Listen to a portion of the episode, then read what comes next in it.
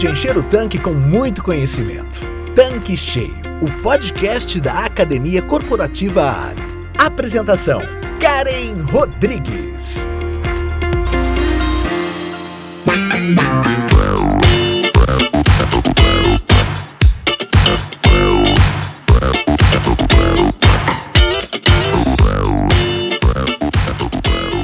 Olá!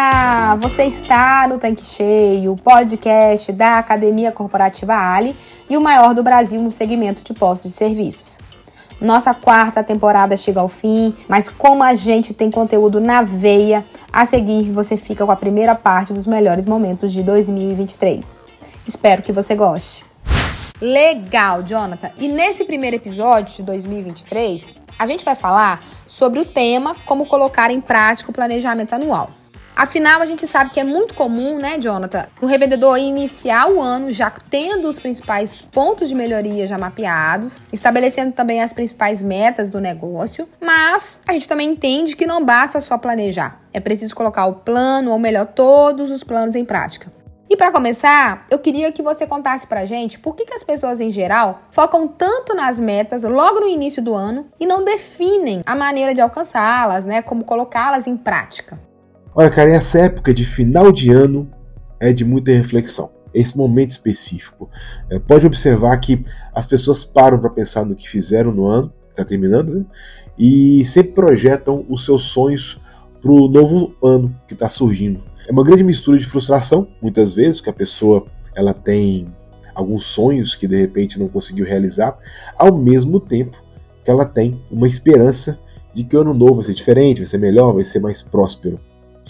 Para você ter uma ideia de como é que isso é significativo e como é que isso de fato reflete no dia a dia das pessoas, mais especificamente nos postos combustíveis, esse período de final de ano é quando eu mais tenho a agenda cheia. A minha agenda, cara, de treinamentos, ela é muito sazonal, sabe? Ela tem uma sazonalidade interessante. Mas alguns períodos, historicamente, são mais cheios. Tipo, final de ano e virada de ano. Esse momento é quando a agenda estoura. Para ser mais exato, ali de outubro até fevereiro é o momento que eu sou mais acionado para realizar treinamento, para elaborar meta, para desenvolver lideranças, enfim, tudo que envolve melhoria de resultado. É, isso tudo tem uma relação sobre essa questão do espírito do ano novo e da nova, sabe? Esse momento de, de, de fortes emoções, é, ele favorece muito esse espírito que é só para o ouvidinho do, do revendedor assim, ó, ano que vem tudo vai dar certo. tipo aquela musiquinha do é, Hoje é um novo dia, de um novo tempo. E tem, e tem revendedor que está esperando esse novo tempo até hoje, porque não, não consegue colocar em prática. Né? Ele tem o planejamento, faz todas as medições, faz todo o acompanhamento, mas faz um, um papel maravilhoso, mas não consegue colocar em prática. Né? De fato, se você não sabe para onde você quer ir, qualquer lugar serve. Então, planejar, colocar no papel é muito importante. Tá? Essa frase eu estou parafraseando Sêneca eu percebo, eu particularmente percebo, cara, que o revendedor, revendedora, muitas vezes ele quer que o barquinho de papel dele atravesse o Atlântico. Então ele tem um transatlântico, uma potência, mas ele coloca ali para poder dar uma voltinha no Largo de Funda, sabe? É, eles não conhecem muito bem a sua realidade em muitos casos, tá? Isso causa problemas na hora de tirar a meta do papel. Como ele não sabe exatamente qual o potencial que ele tem, ou não mede exatamente qual o potencial que ele tem, é, essa inobservância pode fazer com que ele crie metas que não, não batem muito com a realidade, depois não consegue executar e acaba se frustrando. Bacana. Você é. falou aqui também sobre a inteligência artificial, né, que é um assunto muito discutido e até muito controverso, uhum. né? E de acordo com o que você acompanhou lá no evento, como que a gente pode utilizar a inteligência artificial no cotidiano do nosso negócio, seja no posto de serviço, na loja de conveniência, ou até mesmo na troca de óleo? Pô, bacana isso, é, Karen. É, a inteligência artificial foi uma das coisas que mais chamou atenção, né, dentro desse, dessas quatro temáticas, né, lembrando aí para quem está nos acompanhando, né, então a gente falou, falou da primeira que foi ecossistemas, depois acabei de falar um pouquinho sobre automação, e tem mais duas, né, que é inteligência artificial e dados. Então, falando de inteligência artificial, com certeza quem está nos ouvindo aí já ouviu falar de chat, GPT, de uhum. Midjourney, DALL-E, Lensa, né, são algumas das soluções que estão, assim, é, sendo muito faladas recentemente. Né? Então, o que a gente percebeu lá na NRF é que essas soluções já estão sendo integradas com outras soluções. né? É, seja para atender melhor, por exemplo, é, você tem lá na sua revenda e você quer agendar uma troca de óleo, né? Porque as pessoas não querem, poxa, será, vou chegar lá e tem dois carros, tem três, eu quero agendar. E, e aí você pode utilizar, por exemplo, a inteligência artificial para fazer esse agendamento, né? Para fazer um, pequena, um pequeno diagnóstico, fazer um atendimento. A gente viu, por exemplo, lá o chat GPT conectado a, a um atendimento de, uhum. de restaurante e a partir dali ele sugeria harmonização de vinho com com, com pratos, ou seja, era um sommelier, né? Uhum. Só que era uma inteligência artificial, na verdade. Então, é, da, da mesma forma, a gente pode, a partir dali, de dados que o cliente coloque, por exemplo, no atendimento da, do chat da, da revenda, é, a partir dali ele pode sugerir o melhor horário, pode sugerir a, a, o melhor produto, né, e, e, o profissional ao mesmo tempo que vai fazer o serviço, por exemplo, né, então são coisas que, e, e o, o, que é legal, viu, Karen, é assim, isso está mais acessível para o pequeno e, e, médio empresário, não é algo só de grandes, de grandes tecnologias, uhum. mas, assim, de bate-pronto, sim, é, eu diria que a inteligência é, artificial para hoje, para quem está nos ouvindo, é, ela pode resolver alguns problemas, como ajudar, né, a criação de conteúdo, um dos estantes que a gente viu lá que chamou muita atenção é um site que é, você se cadastra, né, paga uma mensalidade, e aí você, por exemplo, está aí na sua revenda e você quer divulgar um produto novo que chegou na sua conveniência, por exemplo. Chegou lá na Entreposto um produto novo. Então você sobe a imagem do produto novo e diz assim para a inteligência artificial: eu quero esse produto é, sendo é, consumido com uma pessoa que está na carona de um carro entrando num posto de gasolina. E aí a inteligência artificial faz tudo isso em tipo assim 30 segundos.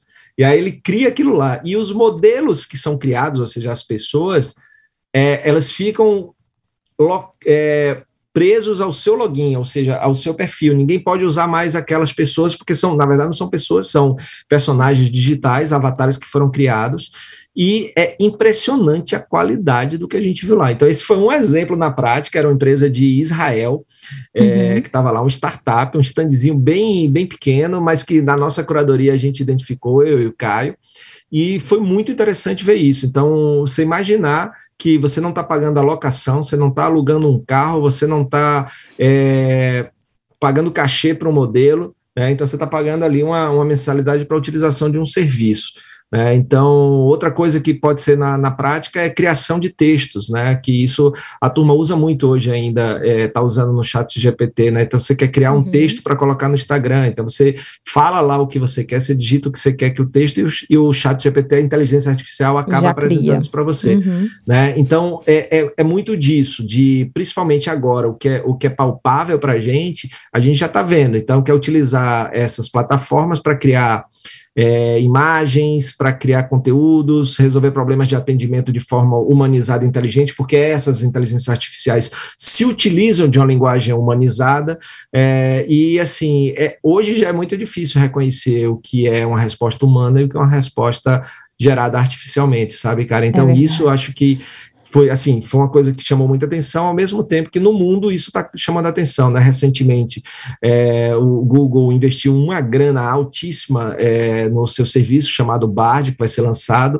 Microsoft se é, já era um investidor do, do Chat GPT, né, da empresa que, que desenvolveu o Chat GPT, e a gente vai ver aí uma, uma, uma grande guerra desses grandes para oferecer é soluções que, que vão mudar o mundo da busca, mas também vão facilitar a vida é, dos varejistas com essas soluções, com essas tecnologias. E já que a gente está falando de retenção, Borja, vamos falar sobre isso. O que, que, você pode contar para a gente sobre assim, dicas de como reter, como reter bons funcionários no posto de serviço? Bom, Karen, é, acho que de tudo que eu tenho lido, estudado, você sabe, você me acompanha bastante também eu procuro me aperfeiçoar, me atualizar. E a literatura que eu tenho ultimamente me apoiado aqui, Karen, diz que é o ambiente de trabalho, Karen, é o clima organizacional. É, principalmente, Karen, ao profissional ligado direto ao seu chefe. Ou seja, muitas vezes o revendedor está perdendo bons funcionários, Karen. Ele nem sabe que está perdendo bons profissionais, porque o gerente dele pode não estar tá tratando com respeito. Hoje, Karen, eu sempre sou a favor, e acho que a lei diz isso, pagar de acordo com a lei, o que a lei diz. Então, nós temos aqui uma categoria que tem o salário base já. Não sou muito a favor, cara, de você sair fora disso, porque a lei obriga você a pagar o salário base. Mas um variável, cara, um variável pode ser baseado em metas e vendas, um baseado, é, um baseado em, em, resultados que ele atingiu. Se você não quer pagar em dinheiro também, temos o Clube Ali. Quanta gente conhece que não tem o Clube Ali e troca por reais? Ah, acho que nosso último encontro foi muito legal. O revendedor falou para mim, Borja, meus funcionários pagam todas as contas utilizando o Clube Ali. Então, para mim, bacana, acho né? que o nosso revendedor que está assistindo a gente aqui, Karen, primeiro, cadastrar toda a equipe. O Clube Ali é um sucesso. E a nossa equipe conhece isso já. Então, Karen, primeiro recrutar boas pessoas, mas para manter bons funcionários, tratar com respeito, chamar atenção em particular, nunca chamar atenção em público de ninguém, dar condições de trabalho, Karen. Você conhece o posto tanto quanto eu, ou até mais, porque você acaba rodando bastante também. Karen, condição de higiene, um refeitório digno, água para beber, Uhum. um micro-ondas para aquecer comida, respeito com o funcionário. Um local para ele guardar roupa, né, também. Borja?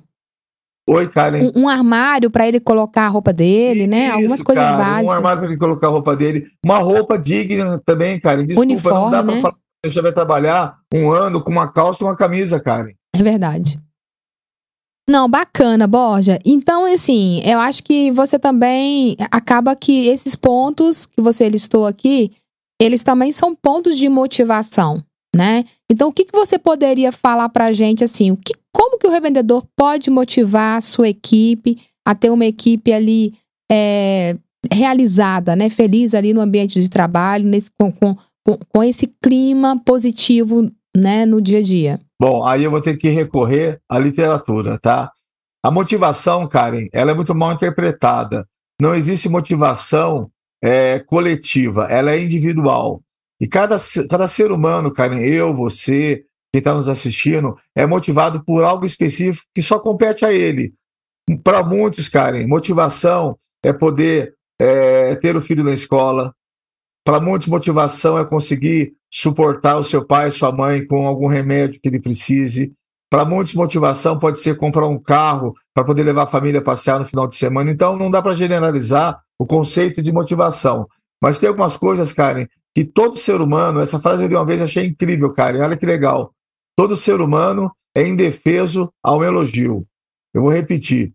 Todo ser humano é indefeso ao elogio. Quando você elogia alguém, isso para mim já é o começo da motivação. Elogiar o funcionário, dar os parabéns quando ele faz o trabalho bem feito. Agora, coisas que ele pode gostar e fazem parte do dia a dia dele. Por exemplo, a melhor funcionária do mês, Karen, um dia de princesa, olha que legal. Ela poder ir no salão, fazer pé, fazer mão, fazer unha, se cuidar por conta do posto, olha que bacana. Sim, Gostou dessa parte, hein, Karen? Com certeza.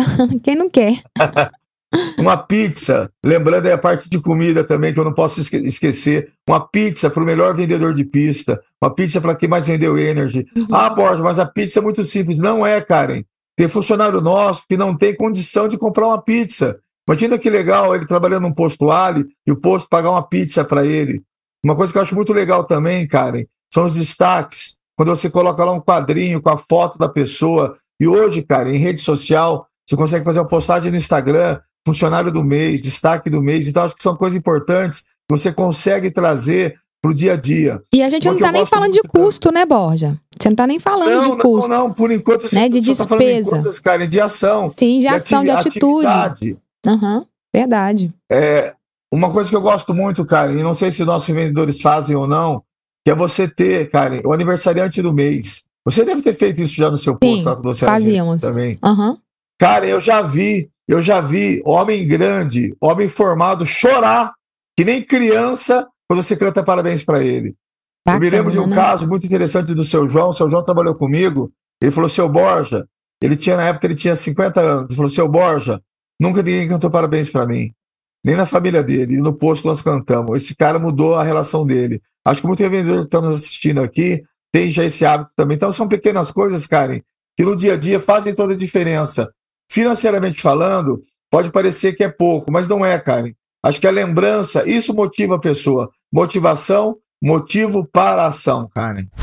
Carlos, quando a gente fala sobre negócios, né, a gente sabe que esses negócios passam por constantes mudanças, né, evoluções e tal. E com o revendedor também não é diferente. Então, o que, que mudou nos últimos anos no perfil de revendedor que consegue ter uma gestão com lucros e previsibilidade? Essa pergunta é fundamental nos dias de hoje, quando se fala em gestão é, de um posto de combustível. É, é, importante voltar um pouco ao passado, né? Uh, antigamente, uh, vamos falar aí até uns 30 anos, o posto de combustível ele tinha ali uma regra de precificação, né? Em alguns momentos é, tabelados. Então, assim, todos os revendedores trabalhavam em situações é, comerciais praticamente idênticas. O que mudava era a capacidade do revendedor em atrair pessoas para outras áreas monetizáveis do posto, né? Talvez para uma loja de conveniência, para um centro é, de lubrificação, entre as áreas ali que poderiam gerar mais receitas para o posto.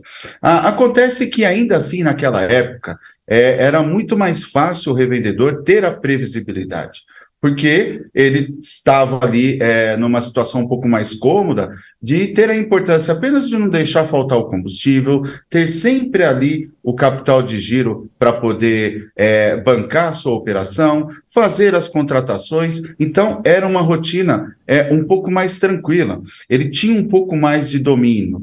A, a, a questão dos seus clientes era ainda aquela visão que o cliente achava que o posto de combustível era um bem fundamental, que tinha ali um item de extrema necessidade, né? Isso ainda acontece nos dias de hoje. Mas o ponto que muda, fazendo já um gancho, né, a conversão do que eu chamo revendedor tradicional, que é, é, é dessa fase dos 30 anos, para o revendedor moderno no dia de hoje, a diferença está na, na, própria evolução do mercado como um todo, né? Evolução do varejo, a, o que mudou a jornada ali de, do, de compra né, dos clientes de um posto, qual é o comportamento do consumidor. Hoje eu costumo dizer que o revendedor que fica ali só sentado, esperando os seus clientes virem no posto, porque acha que ainda os produtos são essenciais, que ainda os seus clientes dependem das, dos seus produtos, das suas soluções, o revendedor ele precisa mudar um pouquinho,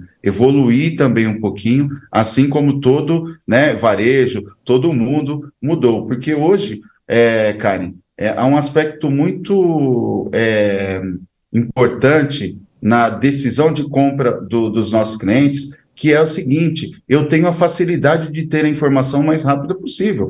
Hoje, os clientes do posto estão, como eu costumo dizer, a um braço de distância das principais ofertas do mercado, né? Das campanhas de fidelização, das campanhas de vantagens que outros postos que até mesmo a gente possa imaginar que está longe do meu posto, que não vai pegar os meus clientes, hoje é muito mais fácil. Então, eu acredito que essa virada de chave que nós tivemos em, em todos os segmentos, tá, Karen? Isso é importante ressaltar. Uhum. Não é só no posto de combustível. O meu alerta é que existe sim uma mudança entre o revendedor tradicional, que se preocupava apenas em comprar e vender o combustível ali, para o mundo de hoje, que é o revendedor moderno, que além né, de ter o aspecto da inovação tecnológica, o, o, revendedor, que nós chamamos aqui de nova geração, ele é muito antenado às evoluções, né, às inovações tecnológicas. Então, aquele que estiver um pouco mais ligado nessas ferramentas novas que surgem no mercado. Ouve-se tanto agora falar sobre inteligência artificial, né, para facilitar a produtividade do dia a dia de uma empresa. Então, o revendedor que não estiver antenado nisso, ele vai acabar ficando para trás, né? É, e, e é isso que eu falo para o revendedor que já é um pouco mais tradicional, um pouco mais antigo. O que trouxe para ele o que trouxe ele até esse momento, tendo muito sucesso, com toda certeza, é, nesse mesmo nível de gestão, não vai levar ele para o próximo nível. Por isso que eu vejo muitos vendedores tradicionais tendo uma grande dificuldade em se manter hoje num ritmo de crescimento maior. Acabam ficando até ali, cara, é, estabilizados, né? Porque ele não consegue acompanhar ali a, o, o, dia a dia, né? Ele não, ele não consegue acompanhar ali a evolução dos negócios. E eu queria que você explicasse para gente é, como é que é esse processo também de fiscalização, né? Como é que o revendedor se prepara para receber os fiscais, né? Como eles são e, e o que, que, você poderia deixar de dicas, né? A gente já falou aí é, de toda essa parte técnica, falamos aí de ter o cuidado com relação aos prazos, mas é, eu já trabalhei em posto, também já visitei muitos postos de revendedores e eu já também já tive um sentimento, Jonathan, assim, a gente às vezes faz uma visita dando um suporte para o nosso revendedor, mas às vezes quando chega o fiscal, dá aquele medo, né? Dá aquele medo ali, opa, chegou e às vezes ele tem tudo lá, mas ele fica um pouco tenso. Eu queria que você desse um panorama assim de tudo em relação a esse processo de fiscalização, a como se preparar e aquela frase, né? Quem não deve não teme, né? É, é isso aí, Karen. Assim, é bom falar com quem a gente já teve no campo, né? Como você já esteve no campo. Então é bom a gente poder entender isso, que é, é, existem seres humanos nessa negociação, né? Então, quando você está sendo vigiado, você dá uma, dá uma balançada, mas existem formas de poder entender como é que funciona a ação fiscal, tá? Então, o primeiro ponto é entender quem é que pode fiscalizar o seu posto de combustíveis, quem é que, de repente, pode até lá fazer uma ação fiscal. E, assim, são, são, são vários agentes que podem ir até o seu posto de combustíveis fazer essa, essa ação fiscalizatória num posto. Então, o primeiro deles que a gente pode citar aqui é a Polícia Ambiental. A Polícia Ambiental ela pode chegar no posto de combustível, solicitar documentações, ela tem prerrogativa para isso, pode fazer. É, IBAMA, é, fiscais de prefeitura ou do órgão, é, do órgão estadual que licencia o seu posto, todos eles podem promover a ação fiscal. É, neste caso, a gente não pode esquecer é que a imagem conta muito. É, um posto com lixo no chão, frasco de óleo jogado em lixeiro comum, quando tem borracharia, aquele pneu exposto, mancha de óleo no chão, isso é um atrativo para que o fiscal faça uma fiscalização mais detalhada, mais rígida. Então, a dica é você fazer com que seu posto fique mais limpo, que você consiga identificar é, os seus ambientes, onde ficaram de resíduos, onde ficam as bombonas, a caixa de areia que tem que ficar na pista, o, o material que vai ser usado para poder fazer contenção de vazamentos também bem identificado.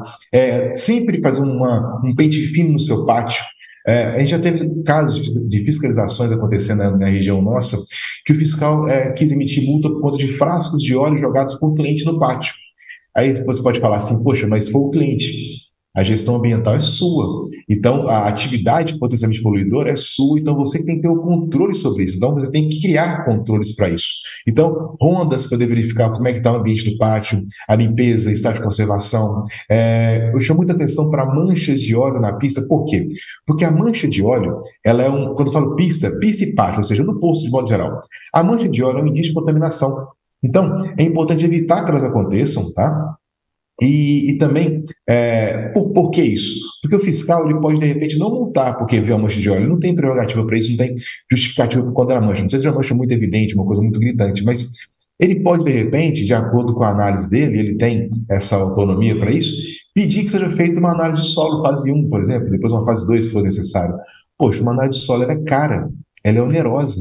A gente sabe como é que a operação no posto de combustível hoje é cara. Então, você evitar que chegue nesse ponto é uhum. muito interessante. A caixa separadora. A gente fala muito sobre ela porque, nas nossas experiências, cara, de visita técnica, a gente percebe que é um ponto que acaba ficando muito a desejar de modo geral, tá? Então, se ele de repente abrir a caixa separadora, vê ela muito suja, vê de forma precária, que a pessoa não consiga identificar as três fases, né? são, geralmente são três fases de uma caixa separadora: a entrada, o, o meio da caixa onde fica o elemento coalescente, o final, que é a saída. Você não consegue identificar uma limpeza, ou seja, entrando mais sujo aqui, um pouco mais limpo no meio, mais limpo ainda no final, que é quando vai para rede de saneamento ou para fossa, fossa, enfim, para onde tiver aqui esse efluente final você não consegue enxergar, dá a ele a impressão de que não está sendo mantido. Então, ele pode pedir análise de fluente, ele pode pedir as últimas análises, ele pode começar a investigar um pouco mais. Então, além de você ter uma gestão eficiente, é importante que você comunique isso. E como é que você comunica? Fazendo com que a, a imagem do seu posto transmita essa imagem de preocupação de fato com o meio ambiente. Então, é, limpeza, é, lixeiras, é, coberturas de lugares que podem acumular, juntar dengue, esse tipo de coisa, no caso de pneus, enfim, que isso é observado também. É, não deixar nada exposto, não deixar nada é, é, forma que fique ah, transparecendo que está desorganizado. A área de resíduos, né? Que muita gente usa a área de resíduos para colocar areia quando faz reforma. Não, é um lugar só para colocar os resíduos de fato postos combustíveis. Então, essa organização, ela, ela ajuda bastante. E hoje em dia, cara, tudo é muito caro. Então, se eu consigo é, é, é demonstrar para o fiscal que for até o posto de combustíveis que eu trabalho corretamente, que está tudo certinho, é, e eu consigo, de repente, ficar livre de alguma análise de, de solo, alguma análise de fluente adicional que ele pode pedir, caso ele identifique algo que chame a atenção dele, poxa, isso para mim é interessante. Isso aí reduz um passivo, reduz um, uma, uma, uma, despesa que eu não precisaria ter naquele momento. Isso é muito importante porque a operação que ser muito cara. Então, é, a prevenção ela vai sempre ser a melhor alternativa quando a gente fala de meio ambiente e também na visita do fiscal quando ele for até o posto de combustíveis. Em relação à visita, né, já que você fez esse comentário, né, é importante que você é, entenda que ele tem alguns documentos padrão que ele vai utilizar, é que ele vai solicitar naquela visita. Então, por que não fazer uma pasta? Olha, pega aquela pasta AZ, já, já, tipo sanfonada, né, que você abre assim, coloca lá de licença ambiental, coloca a outorga da sua, do seu postesiano, caso tenha, superficial ou subterrâneo, coloca lá junto também as últimas análises de efluente, já coloca lá dentro também é, a, seu, sua, a questão ambiental relacionada a, a projetos, por um acaso que tenha sido feito de é, é, monitoramento intersticial, que é a questão de verificar se está acontecendo algum, algum vazamento de tanque, você pode colocar nota fiscal do produto, do equipamento que você comprou, enfim, toda a parte ambiental que você tem cumprido, coloca numa pasta. Fica fácil acesso. Quando o fiscal chega, você já tem noção do que ele vai pedir, você pode entregar a pasta para ele, demonstra organização, demonstra controle, demonstra é, interesse na gestão do meio ambiente. Isso também transparece algo muito positivo para o fiscal e faz com que ele tenha uma, uma análise mais, não vou dizer mais suave, porque ele é legalista, ele tem que cumprir a lei, ele não tem flexibilidade em relação à lei, mas ele pode perceber que você de fato está cumprindo a legislação e fazer uma, uma, uma, análise levando isso em consideração e fazendo com que seja mais simples, mais tranquilo passar por essa ação fiscal do meio ambiente, tá? Então, um mito que alimenta o etarismo é de que após uma certa idade a pessoa não é mais criativa ou não é de mais dinâmica. Você vê isso no mercado? Vejo, Karen. Empresas que acreditam no mito de que a criatividade e inovação têm a ver apenas com profissionais jovens. Sabe aquele velho e preconceituoso ditado: cachorro velho não aprende truque novo? Pois é, eu trouxe essa estatística logo no iníciozinho aqui do nosso bate-papo de que quase 50% da população, segundo o IBGE, já tem mais de 40 anos. E, segundo o próprio IBGE, em 2040, esse número vai saltar para 57% da população. Tsunami prateado. Eu adorei esse termo, Karen. E aí eu fui pesquisar algumas idades para poder ilustrar aqui o nosso bate-papo. E o Jeff Bezos, que é o dono da Amazon, tem 59 anos, o Elon Musk, que é o dono da Tesla, tem 51 anos. O Bill Gates, dono da Microsoft, tem 67 anos. E a Luísa Trajano, dona do Magalu, 71 anos. Agora eu te pergunto, Karen, e aos nossos ouvintes e nossas ouvintes, essas pessoas são menos competentes ou criativas por conta da idade? Já descobriram a neuroplasticidade? Para quem não esteja porventura muito por dentro desse termo, neuroplasticidade quer dizer que o seu cérebro vai se moldando a novas realidades ao longo do tempo, mesmo em idades mais avançadas.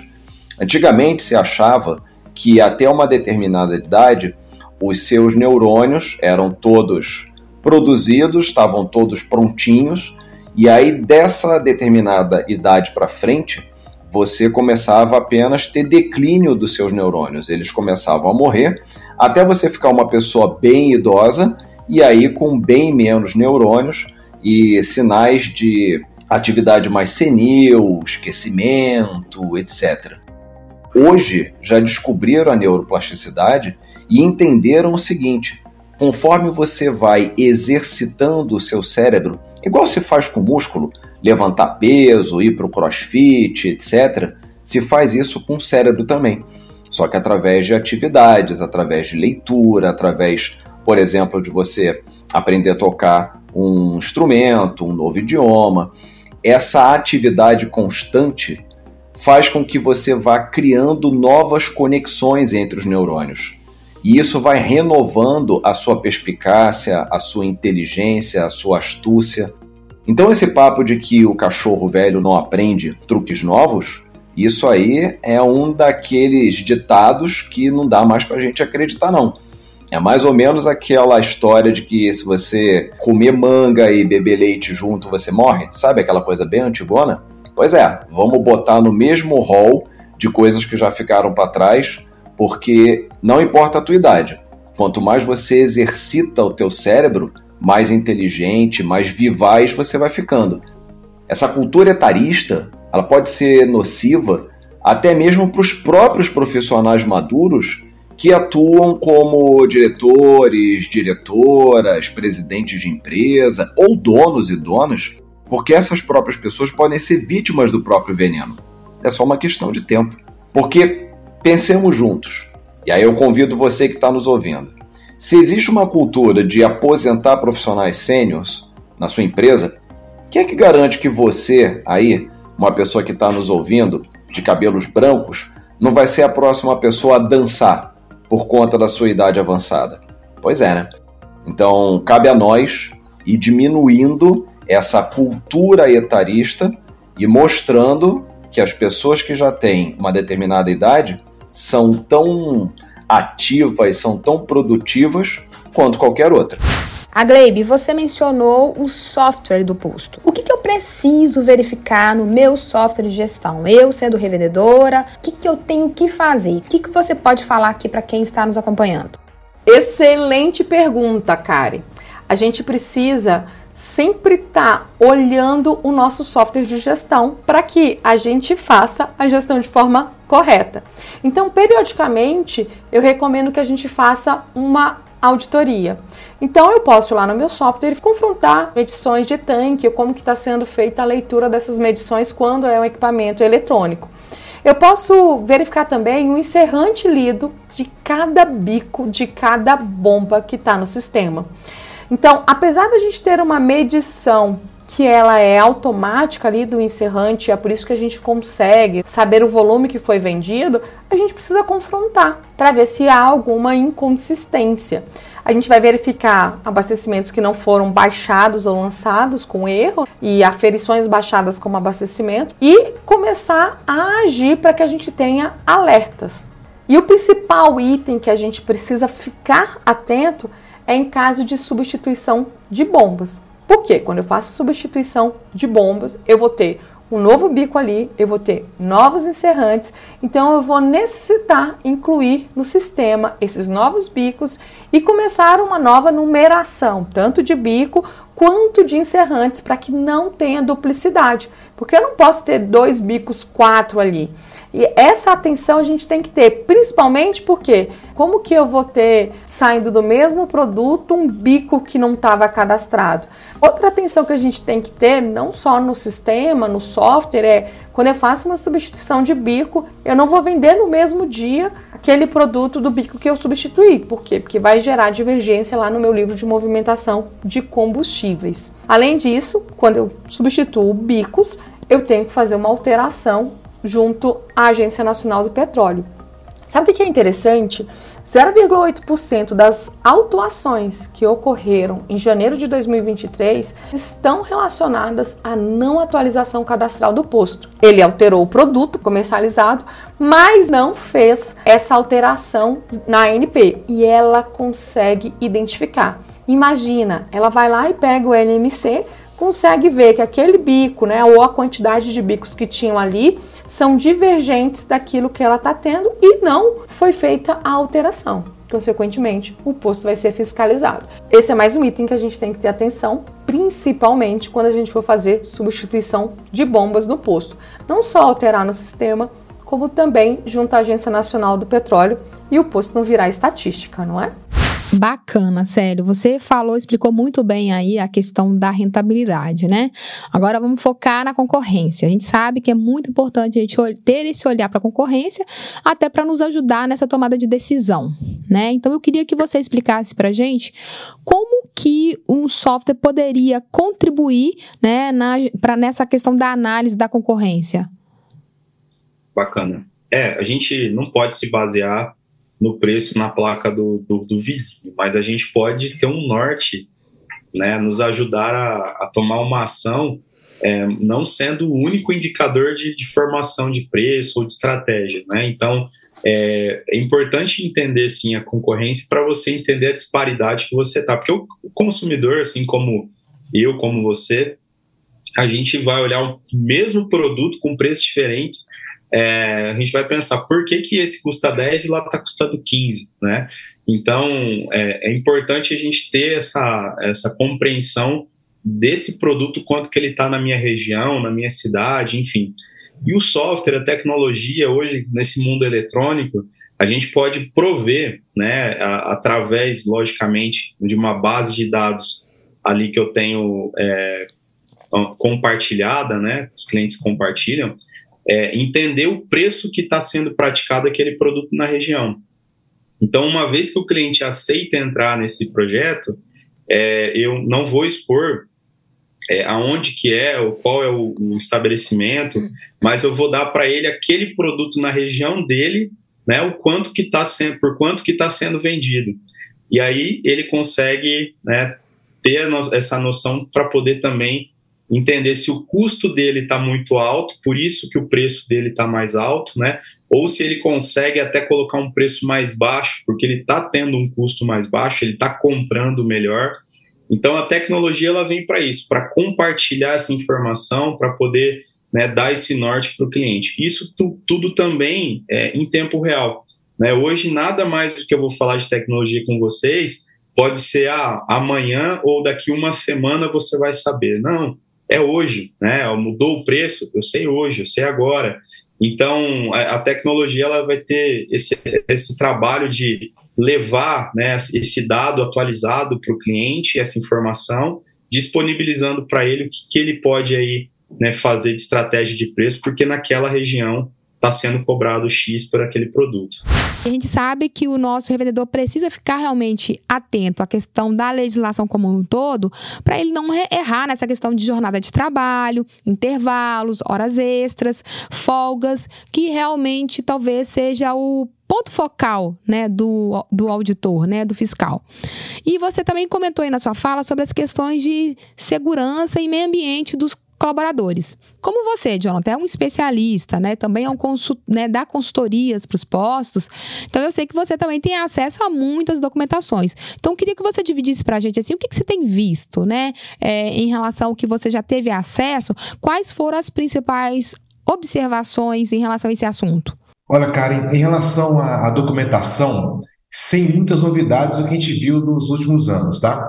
O cuidado que chama vai mais para redes. É, por ter escritório central, alguns documentos não são encontrados no posto quando o fiscal está lá, mas eles têm que estar lá. São documentos de porte obrigatório, é, e eu vou chamar a atenção de alguns aqui que a gente sabe que tem que estar lá. Por exemplo, o primeiro seria o PGR, né, que é o Programa de Gerenciamento de Riscos. É, ele, de certa forma, ele ficou no lugar do PPRA desde o ano passado, tá? 2021 já virou.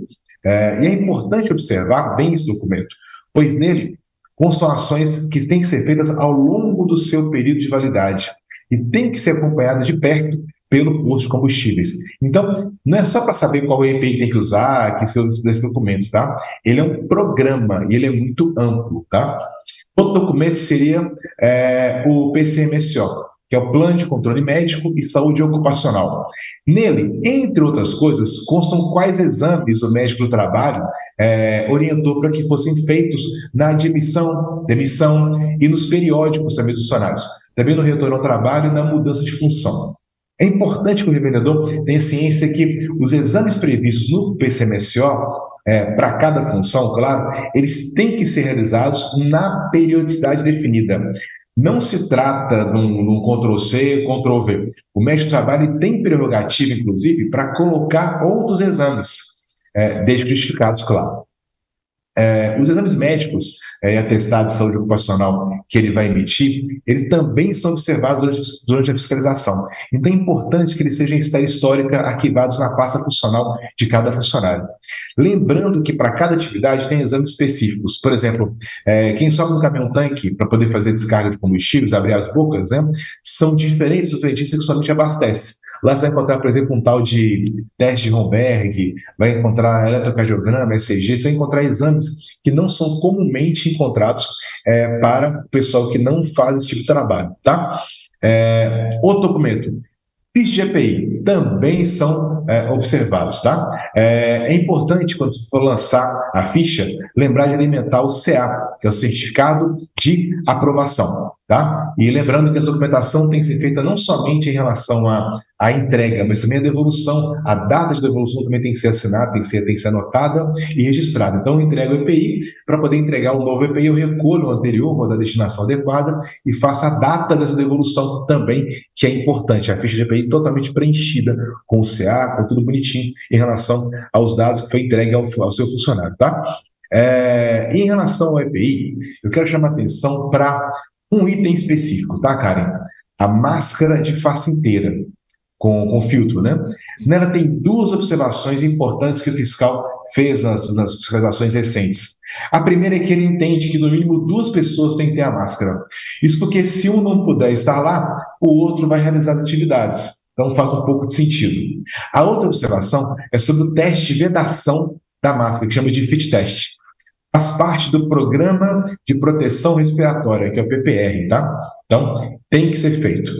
É, ainda sobre EPI, também tem os EPI específicos para trabalhar a altura. O Talabarte Y, por exemplo, é um deles. É, mas observe o seguinte: se o caminhão-tanque não tem guarda-corpo nem ponto de ancoragem, feitos de acordo com um, um, um, teste que a gente chama de. Teste, na verdade, não, um laudo, né? Que é um SPCQ Sistema de Proteção contra Quedas de nada vai adiantar, porque eu não tenho onde ancorar, então não tenho como utilizar aquele trabalho da maneira correta. Então é importante que eu tenha um veículo adaptado para isso. Então, que você, você tem um caminhão próprio, que você instale o guarda-corpo, que faça esse SPCQ, que é o Sistema de Proteção contra Quedas, que é um documento com anotação de responsabilidade técnica, é feito por um engenheiro nesse sentido, para poder garantir a proteção do seu colaborador quando ele estiver em cima do caminhão-tanque. E se por acaso, com o caminho que você vai utilizar de terceiros, certificar de que ele tem essa, essa, essa proteção contra quedas, tá? Então, Karen, é, esses são alguns pontos que eu chamo a atenção relacionados à documentação básica dos postos de combustíveis, viu, Karen? Existem pesquisas que mostrem concretamente essa tendência a uma vida mais saudável que você possa falar aqui pra gente? Karen, tem. Tem pesquisas boas, sim. A Nielsen, por exemplo, divulgou o estudo Estilos de Vida e concluiu que 57% da população brasileira está mais saudável, reduzindo o consumo de gorduras e de sal, principalmente. Essa pesquisa ainda mostrou que 73% dos consumidores e consumidoras saudáveis afirmam que gastariam mais com marcas que se preocupam com o meio ambiente e 44% gostaria de ter mais opções de produtos orgânicos. 26% dos entrevistados também adotaram uma dieta livre de glúten e 15% livre de lactose. Isso independente da pessoa ter tolerância ou não, ok? Em 2020, as categorias saudáveis movimentaram 100 bilhões de reais no Brasil, de acordo com a Euromonitor. E a pesquisa Saudabilidade no Mercado Infantil, realizada pela Saudabi Group e pela Outcast Ventures, mostra que 44% das mães e dos pais estão em busca de uma alimentação mais saudável e dispostos a investir mais na qualidade de produtos que oferecem aos filhos. Em relação à RDC, que eu já falei ainda há pouco, 429-2020, ela acaba seguindo uma tendência vista em outros países. E olha só que resultados mais significativos, mais bacanas. Em cerca de 40 países, incluindo cinco da América Latina, já implementaram resoluções similares. O que isso quer dizer? Lá, por exemplo, Chile, Uruguai, México, a gente pode analisar o comportamento do consumidor diante dessas mudanças. Nesses três países, a gente tem alterações muito interessantes. Em média, 10% da população desses países rejeitou completamente produtos com as lupas. Então eles não compram hipótese alguma produtos que tenham excesso de sais, excesso de açúcares ou excesso de gorduras. No Chile, 68% dos consumidores alteraram suas decisões de compra, ou seja, acabaram aceitando alimentos com menos selos de advertência e foram migrando para marcas que têm um equilíbrio nutricional melhor. No Uruguai, foram 58% dos consumidores e no México, 72%. E na média, 66% dos consumidores desses três países acabaram migrando para outros produtos com menos incidência de selos, ou seja, produtos mais compatíveis com a exigência legal. Então imagina, Karen, por exemplo, uma mãe ou um pai que preparam um lanche escolar para o filho, com biscoitos e sucos, e a gente sabe que são produtos que podem conter todos os três selos. Não é o fato de você estar tá oferecendo para o seu filho, para sua filha, um suco, principalmente sucos encaixotados, que você vai estar tá oferecendo algo natural. Dependendo da formulação, sim, ele vai ter um selo de excesso de açúcares, por exemplo. Nesse cenário, a mãe ou pai podem começar a buscar produtos similares que reduzam esse consumo diário de gorduras, sais e açúcares ou seja, com um número menor de selos. E isso é algo que acaba entrando na rotina de compras. Então, Karen, a gente vai ver ainda isso acontecendo, as pessoas deixando produtos na prateleira porque olharam os selinhos e viram que ali não tem coisa boa para sua saúde.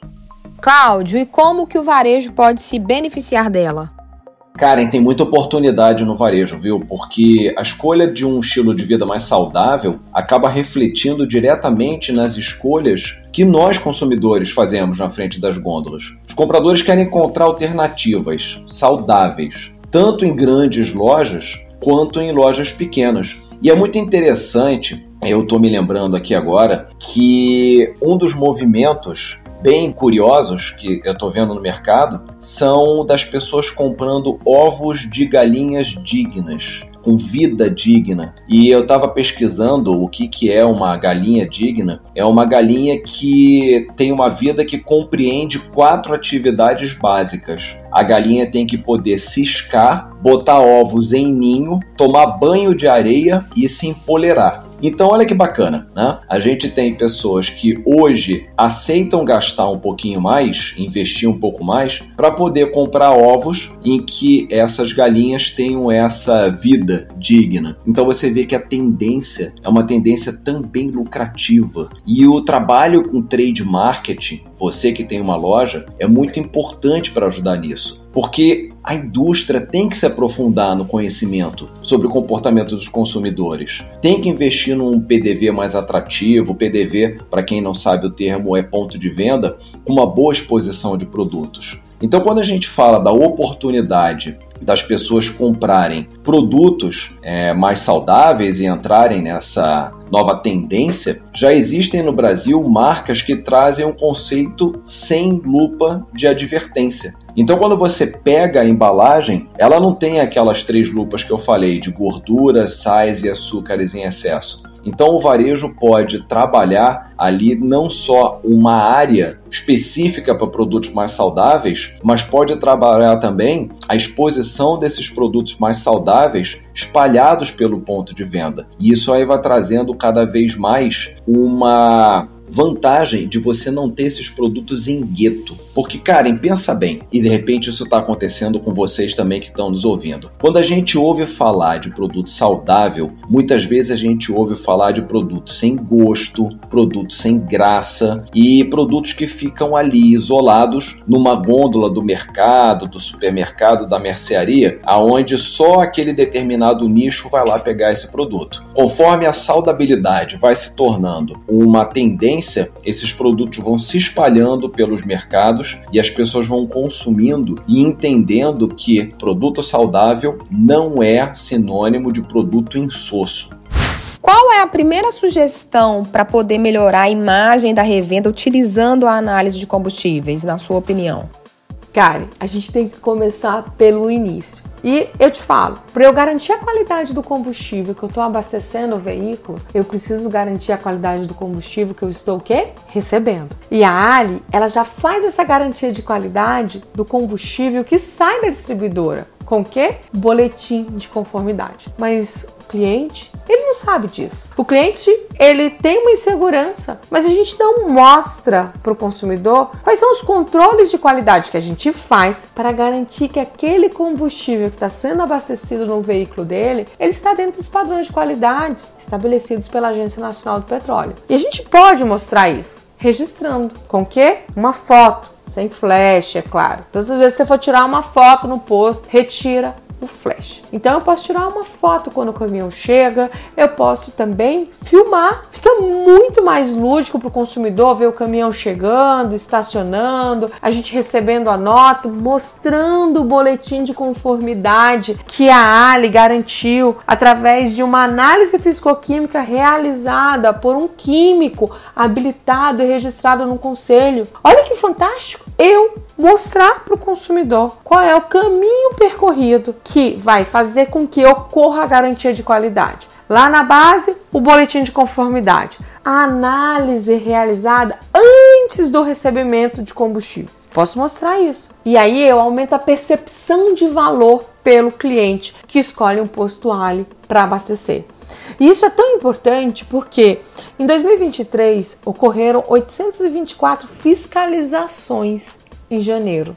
Dessas 824 fiscalizações que ocorreram, 163 postos fiscalizados eles foram autuados porque eles não tinham um boletim de conformidade. Uai, Aglebe, mas se a Ali fornece o boletim, por que, que o posto não tem? Talvez porque ele não seja um posto da Ali, né? Mas que eu tô querendo te dizer? A gente já tem uma ferramenta que a gente vai precisar apresentar, por exemplo, em caso de fiscalização ali, que é uma ferramenta de venda, de fortalecimento de marca. Então a gente pode utilizar como um mecanismo. Então, primeiramente, existe a garantia de qualidade do combustível que a Ali entrega.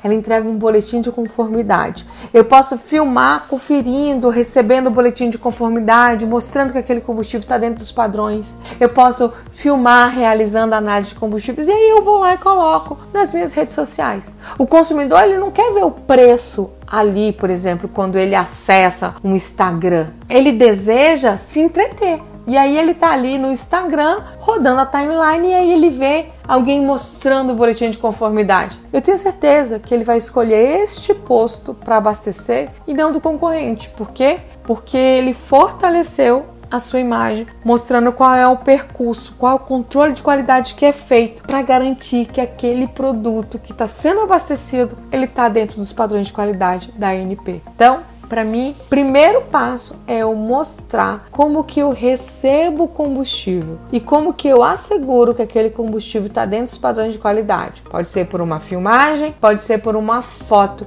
evidenciando os passos, mas eu tenho que mostrar realidade de quem faz e de quem faz a diferença realizando a análise de combustíveis no recebimento, por mais que a companhia garanta a qualidade do combustível que foi carregado lá na base, a gente pode mostrar esse procedimento para o consumidor.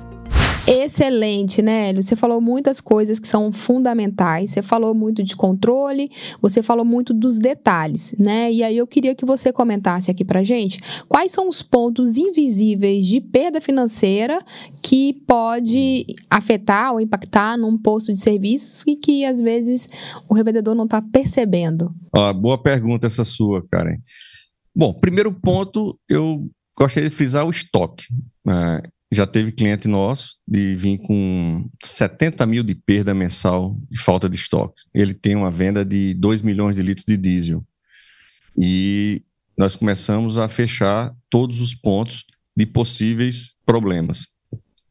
Checar o combustível quando chega, uhum. olhar a, a, a, medida do tanque antes e depois, uh, analisar uh, diariamente se deu perda, se deu sobra no LMC, como ele tem um movimento muito grande, você tem uma ideia, essa, essa perda de 70 mil eram 20 litros cada 5 mil litros que ele recebia. E no final das contas, quando a gente começou a fechar todos os pontos, hoje a perda, poxa, é 4 mil reais apenas. Por quê? Porque montou-se processo, as pessoas que estavam envolvidas entenderam que tinham um, um, um controle, e onde estava o furo, ele passou a não ter mais porque sabia que tinha controle. Então, controle uhum. de estoque é o primeiro. Você apura o seu estoque, você vê no final do mês se teve sobra ou falta, e essa falta está indo para a sua DRE lá como perda, você está tirando a nota fiscal de perda. Isso aí é um direito que você tem, seu, seu contador, de, de colocar isso como perda no seu, no seu balanço, no, no, na sua despesa de, do negócio. É uma perda, você perdeu. Né? Isso serve para loja de conveniência, serve para combustível também. Fez o inventário no final do mês, faltou perda, tira a nota de perda, ajusta o estoque. Tem pessoas que martelam o estoque, simplesmente vai lá e lança o novo e deixa rolar. Não é bem assim. Você tem que ajustar o estoque, mas com a nota de perda. Outro ponto de vulnerabilidade é você saber se a margem do seu posto está correta, se a margem do seu produto está correta, seja também eu já vi muita margem corroída. Analisar, é, parar um dia no mês para dizer, ó, que é, os meus produtos, é, de cima para baixo, o que tem menor margem para maior margem. Aí, às vezes, você vê produto com a precificação fora do que você tinha é, colocado. Ali é dinheiro na mesa. É, é, margem corroída. Tem que sentar e negociar. A loja de conveniência trabalha com mil itens, é, dois mil itens é muita coisa para dar conta. Às vezes chegou um produto novo, não foi ajustado, ou até o próprio sistema deu algum problema. É, é, não existe confiança, existe conferência. Ah, uhum. a pessoa que lança a nota, toda a vida que vem, ele já faz o ajuste. E no dia que não fez? Como é que eu sei isso? Olhando. Então, às vezes você está com um produto, olha lá os 80-20, às vezes você está com uma profundidade de linha muito grande de produtos na loja, e que eu não precisava ter. Ah, eu tenho um biscoito doce recheado nos sabores chocolate, doce de leite, coco, morango, abacaxi. Poxa, eu tenho marcas caras, marcas intermediárias, marcas muito baratas, marcas baratíssimas. Eu só preciso ter duas marcas de chocolate e morango. Ah, acabou. Para que eu vou ter um de coco que vai vender um por mês? Deixa para o supermercado, que ele é grande, ele tem folga para isso. Então, ali tem pontos de melhoria. Ah, além de que você está sempre olhando a sua carteira de clientes, né? Eu, o que eu vendo a prazo, eu tenho ciência de qual é o meu custo dessa venda. Eu, ah, eu vendo para 30 dias e a pessoa paga com 15 dias depois. Esse custo financeiro, estou apontando no meu, no meu controle, eu tenho quanto é o preço que eu estou vendendo para ele e eu estou fazendo a conta de quanto isso está dando. Tem que ser, às vezes, é cortar a cauda do cometa. Você chegar lá e dizer, ó, esse cliente aqui eu não estou ganhando nada, ou eu ter consciência que não ganho nada, mas estou fazendo volume, estou conseguindo um preço melhor com minha companhia porque eu tenho um volume maior. Então, se é interessante, é estratégico. Mas se não é interessante, o cliente tem pouca venda e eu não ganho nada com ele, tem que olhar uma vez no mês e fazer essas, esses apontamentos. E assim, ouvindo você falar, Leandro, assim, realmente essa questão do, do dinheiro físico, né, é, é, a gente tem percebido que, de forma geral, é, as pessoas, elas tão, estão cada vez mais retirando o dinheiro, então tira realmente os valores que ela está precisando ali no momento, né? E também para o revendedor, essa é uma questão que até então era um, um, problema, porque quando você tem ali dinheiro físico, ele precisa criar processos, rotinas e tal para fazer processo de sangria, né, retirada daquele dinheiro do caixa. É, aí varia muito de posto para posto. Eu posso ter um posto que dependendo do montante, ele precisa contratar uma empresa para poder fazer a retirada desses valores no local, por questões de segurança. Ou a gente já sabe que, assim, sabe que, é, infelizmente, às vezes até o revendedor vai, pega o dinheiro e leva no banco, que é um, um digamos assim, um processo de risco, né? Então eu estou entendendo que, de certa forma, o saque já também ajuda o revendedor a ir retirando esses valores do caixa e levando diretamente para o banco. É isso mesmo? Exatamente. Nesse processo que você está comentando, existem vários, eh, vários é, postos, né, que depende muito do tamanho, que precisam, inclusive, de contratar caixa carro forte, né? Para a gente ter ideia, o carro forte ele vai cobrar entre 2% e 3% do valor que ele está transportando ali de taxa, né? Então, é, imagina que você, só para transportar um valor, você está pagando de 2% a 3%, então, sendo que no caso da SAC ela ajuda você a não precisar transportar valor nenhum, não vai gastar tempo, não vai gastar é, custo de transporte, né? E ainda já vai deixar seu dinheiro já disponível na conta do posto, né? E ainda com uma rentabilidade, você ainda recebe uma comissão por cada transação. Né? Então, à medida que cada saque vai sendo feito, é como se você já estivesse mandando aquele dinheiro para a conta do posto, fazendo um depósito na conta do posto automaticamente, sem precisar de fazer mais nada além de entregar o dinheiro para o cliente. Né? Então, são, é, eu, eu, enxergo, né, por isso que a gente aposta muito, muito nesse produto, que eu enxergo que isso é, é um produto que ajuda a todos, né? ele, ele é uma, uma, uma transação de ganha-ganha. O cliente final ganha porque está resolvendo o problema que ele precisa sacar ali na hora. O posto ganha porque ele está tirando um pouco de dinheiro do caixa dele que ele, deve, ele teria que mandar para um banco, né? E ainda está trazendo mais clientes. Ele passa a ser uma referência na cidade dele de local onde é que pode sacar, né? É, eu vou aproveitar e também vou, to vou tocar no assunto de segurança, porque muitos revendedores têm uma, uma percepção que ah, eu não vou deixar o dinheiro parado aqui no meu, no meu caixa, porque isso vai atrair assalto né? Na verdade, o, o, o, assalto, se o cliente já ele hoje ele já tem esse risco lá no posto dele, né? Independente se ele tem ou não um caixa eletrônico ou, uma, ou a saque já lá como parceira, porque o dinheiro já está lá nesse momento parado no caixa dele. Né? Se alguém, alguém quiser ir lá fazer um assalto, já está lá. Com a saque já, à medida que você tem a parceria conosco, se for algum assaltante lá agora fazer um saque, provavelmente vai ter menos do dinheiro do que teria se você não tivesse saque já, porque algum cliente já foi lá e já sacou uma quantidade né, de, de valor. Tem, é, e eles, eles têm entendido isso e a adesão tem sido boa nesse sentido, quando a gente explica é, essa lógica, né? Então é isso, pessoal. Na próxima semana você fica com a segunda parte do que rolou de melhor aqui no Tanque Cheio nesse ano que passou. Até lá! Você acabou de ouvir Tanque Cheio, o podcast da Academia Corporativa Ali.